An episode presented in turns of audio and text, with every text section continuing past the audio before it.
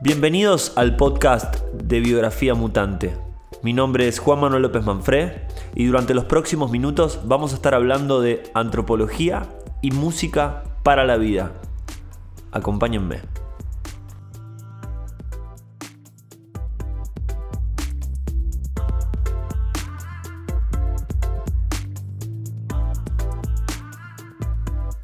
Buenos días, buenas tardes, buenas noches.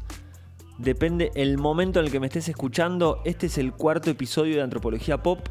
Estamos de festejo porque es el primer mes en el cual me estoy dando el lujo de poder hablar de música eh, y poder cruzar o poder entender los fenómenos musicales desde algunos conceptos y autores que vienen de la antropología, de los estudios de género, de la sociología. Hay una, un cruce de nerd del mundo, del mundo de la música y el mundo de, los libros. Y hoy quiero, quiero seguir hablando de la música urbana, de este fenómeno que, que, se nutre del hip hop y de los ritmos latinos como el reggaetón o el dancehall, cruzarlo con una autora de estudios de género, de teoría queer, que se llama Judith Butler. Judith Butler es una especie de heroína actualmente en el mundo de la intelectualidad. Ha venido muchísimas veces a Buenos Aires. Cuando digo muchísimas, probablemente sean tres. Eh, pero bueno, exageramos un poquito acá en Buenos Aires también al decir las cosas. Y bueno, cuestión que Judith Butler hoy nos va a, a ofrecer herramientas conceptuales para entender a un artista que a mí me encanta que es de Barcelona, que también tiene veintipico, veintipoco de años. Eh, y tiene como una imagen de lo femenino totalmente distinta a Rosalía, totalmente eh, distinta a Nati Peluso. Ella es Alba Farelo, como les dije, es catalana y su nombre más conocido, eh, su nombre artístico es Bat Gial.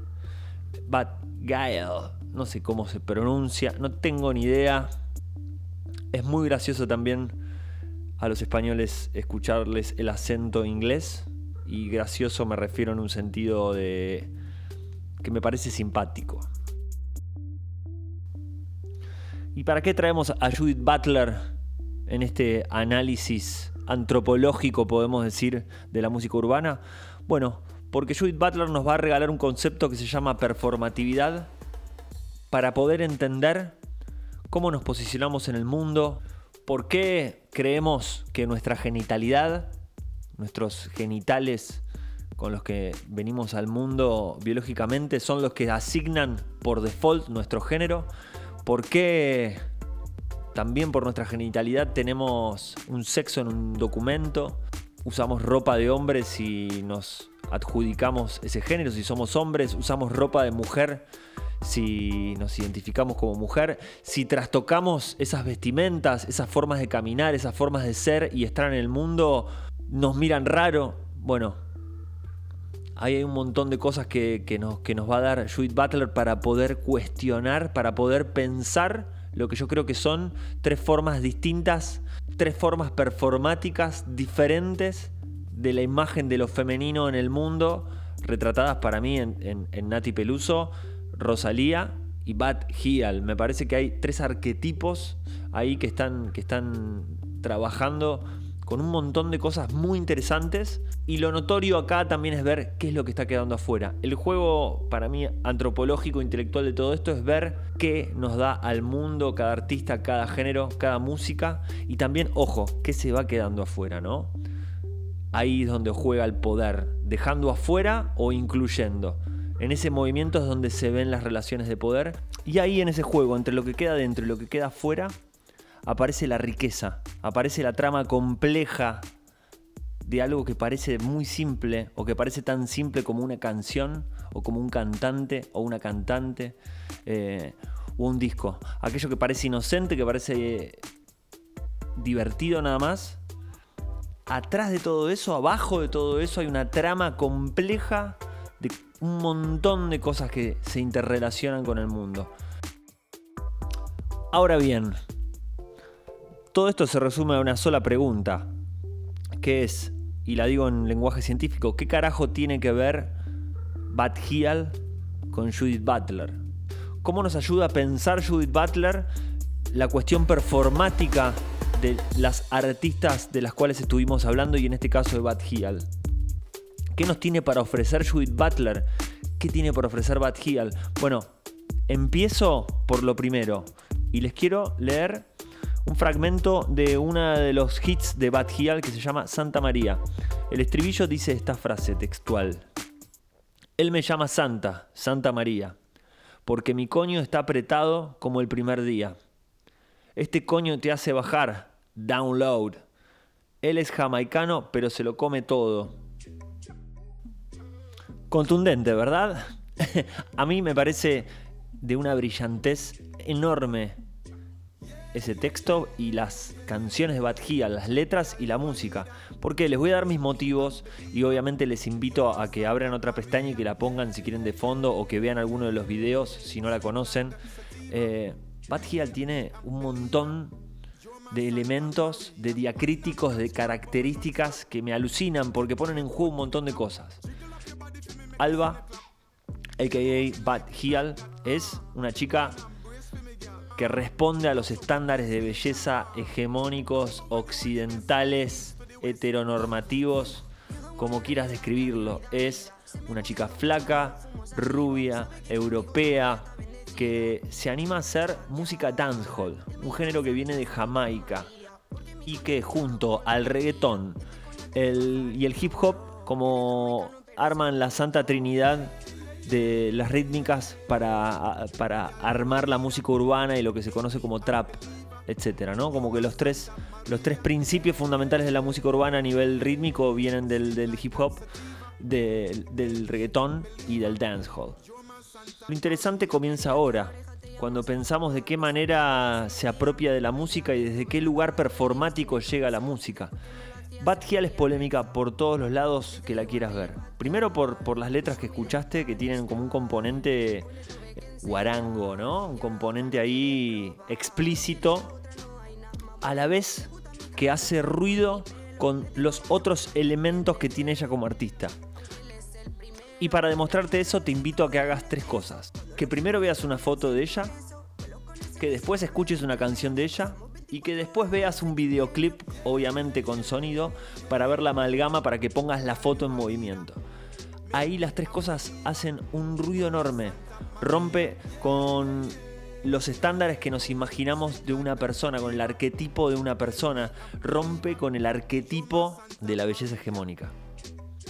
Si vos ves la foto, únicamente te vas a encontrar con una rubia de belleza hegemónica, de belleza tradicional, delgada, eh, con rasgos europeos, con elementos, digo, bien vestida, con elementos que hablan de una cierta posición social, con una sensualidad que te puede parecer por momentos a la imagen que daba Paulina Rubio hace algunos años, por citar algún artista pop, digamos, de las décadas anteriores tiene algún que otro elemento que te da algún indicio que, está en la música urbana, sobre todo por algunos brillos, algunos diamantes. Y si les ves las uñas, que es otro apartado para hablar en un rato, el largo de las uñas te va a dar un indicio de que, de que estamos hablando. De un artista de hip hop o un artista de trap. Si vos escuchás la música, vas a escuchar el dancehall, vas a escuchar este ritmo que tiene que ver más con Jamaica o con artistas de la vieja escuela como Jean Paul, una cosa un poco como que parece más como tribal, obviamente sin tener esa percusión tribal nos imaginamos, ¿no? ¿Me entendés lo que quiero decir? Si es que me podés entender. Pero bueno, la música es otra cosa, es como les dije recién, como escucharon en la letra, una guarangada, letras explícitas y que narran una mujer que se apropia de su sexualidad, que se apropia de los beneficios de su trabajo, letras que hablan de que se gana su dinero y se lo gasta en lo que se le antoja, una mujer que hace uso de drogas.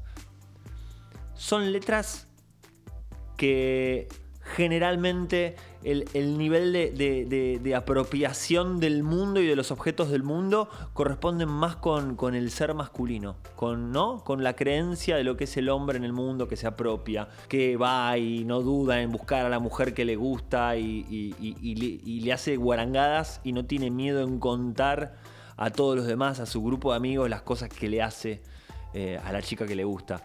Ese es como el arquetipo de la letra de trap masculina, por decirlo así, y la encontramos en Bad en una mujer de belleza heteronormativa, de belleza tradicional, con un ritmo que tampoco esperábamos tanto. Ahora ves los videoclips y te terminan de confirmar toda esta amalgama de cosas que parecen contradictorias, pero a mí me parecen alucinantes. Los videoclips ves a una piba catalana que se tomó un avión a Jamaica, que se pagó un videoclip y está, nada, fumando porro con, unos muchachos jamaiquinos, tomando botellones de bebidas alcohólicas con amigas, eh, eh, con autos. Personalmente me encanta, me parece que está buenísima la amalgama de elementos que trae Batgial, que hacen a Batgial única. Disfruto muchísimo los discos, disfruto muchísimo la narrativa, la épica que construye de mujer que se apropia de los frutos de su trabajo y se lo gasta con sus amigas y sabe que su belleza es algo que su chico no va a querer olvidar tan fácilmente y que describe los placeres físicos como tradicionalmente los describen los hombres en las letras de hip hop o de trap.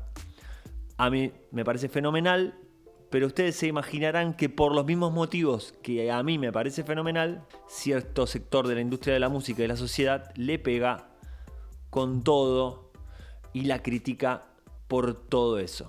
¿Y qué es lo que le critican a Badgial?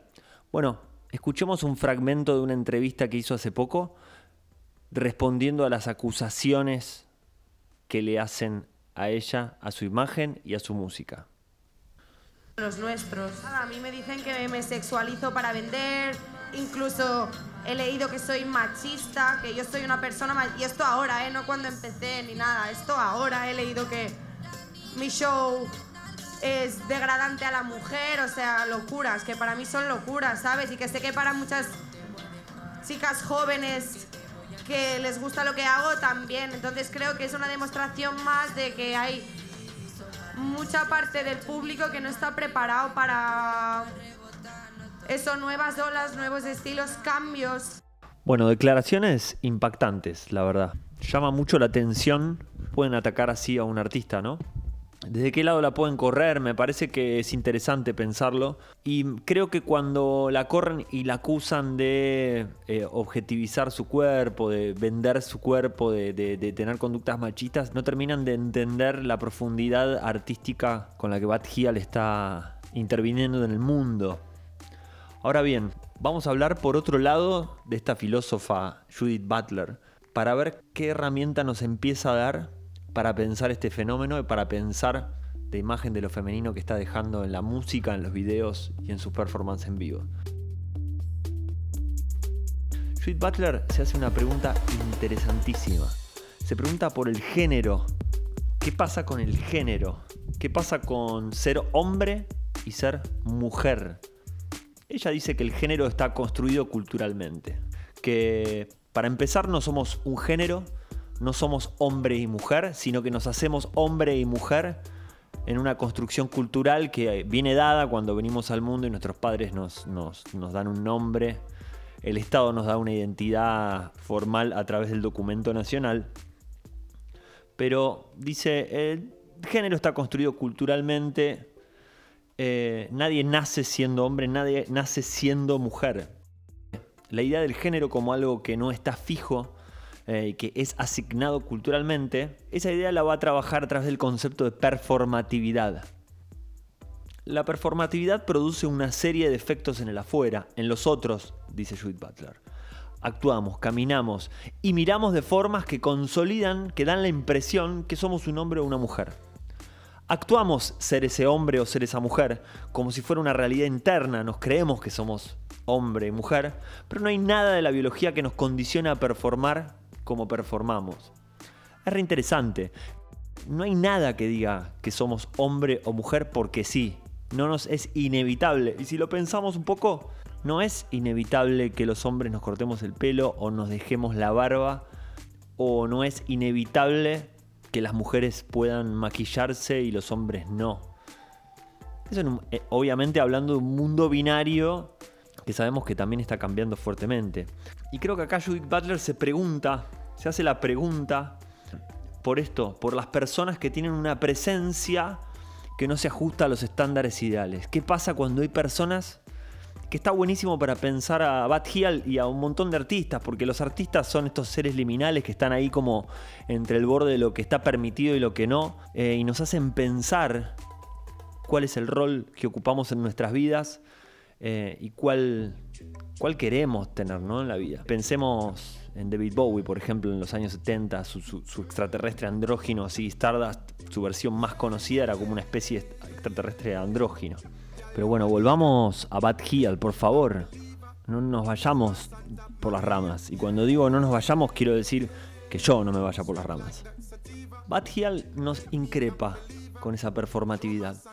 Porque su presencia no se ajusta a, a los estándares ideales. Lo que vemos no coincide con lo que nos imaginamos que debería ser esa imagen. Como les dije hace un rato, lo que vemos como foto no coincide con lo que escuchamos como canción y no termina de cuajar cuando vemos los videos de ella. A la vez que ese efecto de no coincidencia entre lo que esperamos y lo que es nos parte la cabeza. Mucha gente la enoja a otros que somos fans de la música y fans de todo lo que sea raro o todo lo que parezca perturbadoramente común, perturbadoramente familiar, nos vuelve loco. A mí me encantan ese tipo de propuestas, disruptivas, pero disruptivas no desde una idea de shock, de que lo que vemos es choqueante, sino como ese disruptivo perturbador, ¿no? Hay algo ahí que no termina de cerrar de la escena, pero no sé por qué una mirada muy simple eh, generaría un rechazo inmediato, como esas críticas que le hacen de que mercantiliza su cuerpo, este, opera bajo las lógicas del, machismo.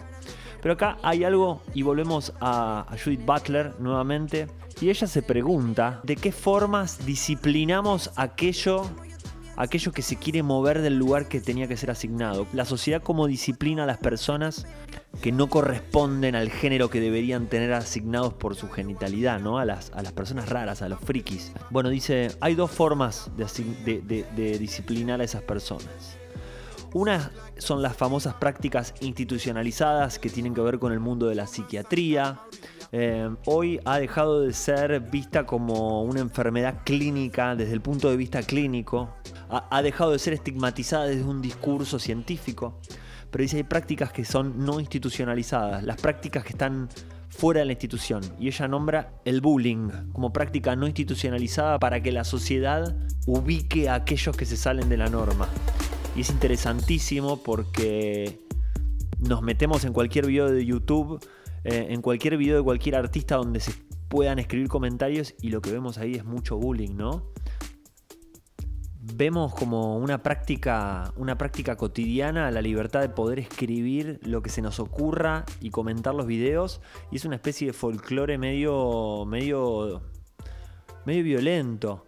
Y les propongo pensar que allí donde hay un insulto, hay alguien que está tratando de, salirse del margen, de salirse de lo, que le fue asignado. A veces, obviamente, hay, músicas y videos que son un espanto, pero eh, me llama la atención el caso de Bad. Y no me quiero ir mucho por las ramas. Me parece que, con, esta, con esta pequeña idea de performatividad podemos pensar a este artista, podemos darle una mirada diferente y podemos ponernos a pensar la música que nos invita a, transgredir las normas. Y hablando de transgredir las normas, les dejo esta pregunta para que se hagan a, ustedes mismos, si quieren, para comentármela en redes sociales o los artistas que a ustedes les animaron a romper con el molde en sus vidas. Yo tengo varios, pienso en David Bowie, pienso en David Guetta, no, mentira. Eh, no, pienso en Princess Nokia, que es una rapera New Yorkican, este, hija de, puertorriqueños y afroamericanos de New York, que es increíble lo que hace. Pienso en una artista también New Yorkican que se llama Hooray for the Riff Raff, que es tremendo lo que hace. También es hija de puertorriqueños, residente en Nueva York. Pienso en un montón, que también les cuento que hay una playlist que estoy, seguramente cuando estén escuchando esto ya está publicada, que es la playlist de Antropología Pop temporada 1, que está en Spotify con todos los artistas y las artistas que estuvimos hablando en esta primera temporada. Eh, que vamos a seguir hablando en esta primera temporada, todas las referencias musicales para empezar a masticar auditivamente todos estos artistas, todas, esta gama de artistas que por ahí son muchos y pocos a la vez, pero que está bueno tenerlos cerca. Así que armé esa playlist que se llama Antropología Pop temporada 1. Y ahora sí, les cuento sobre el artista que me ayudó a romper el molde en mi vida. Pienso en un artistazo que tenemos en Argentina en la década de los 60, pienso en Morris, en Mauricio Viravent. Pensaba mucho en una canción de Morris del disco de. ¿Cómo se llamaba ese disco? No me acuerdo el nombre del disco. 30 minutos de vida de Morris. Eh, hay una canción hermosa que se llama Escúchame entre el ruido. Em, les voy a leer un cachito de la letra que está buenísima porque. Em, en principio, imagínense que en esa época hablar de lo que hablaba esa letra era como decir, bueno, esta es una canción que incita a la homosexualidad. Pero lo que está planteando Morris, mucho antes de Judith Butler, es, déjenme ser libre déjenme circular por la identidad que se me antoje. Eh, poco tiene que ver mi genitalidad con quién soy. Mi genitalidad no tiene que ser condicionante para poder hacer lo que yo quiera dentro de los límites de no molestar a nadie, de no perjudicar a nadie. Morris fue un gran artista, un gran cantante de protesta. Eh, el disco 30 minutos de vida es una joya enorme. Creo que cada canción se queja de cada cosa de la vida es un gran quejador. Eh, no existe la palabra quejador, ¿no? Me parece que no existe.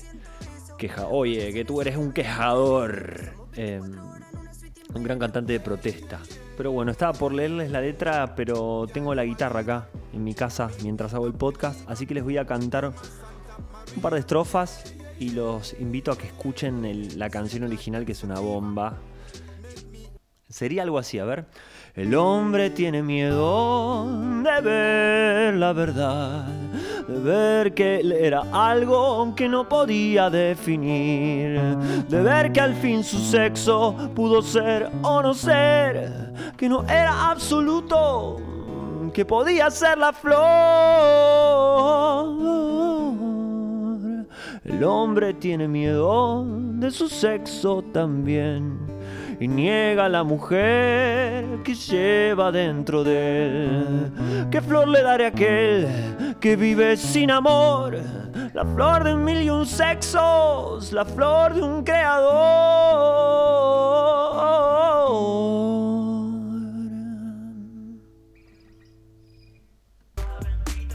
Bueno, tremendo tema. Eh, Imagínense ahí que empieza a hablar de una identidad no fija, una identidad que, que necesita moverse por lugares que han sido asignados por la sociedad de manera arbitraria quizás o con algún sentido cultural de, de muchísimos años atrás. Así que bueno, con esto me despido. Así que con la canción, con el pedacito de canción, ya nos estamos viendo en el próximo episodio de Antropología Pop. Si tienen ganas de seguirme en redes, biografía mutante en Instagram y en Twitter soy una biografía. Nos vemos, un beso, chao.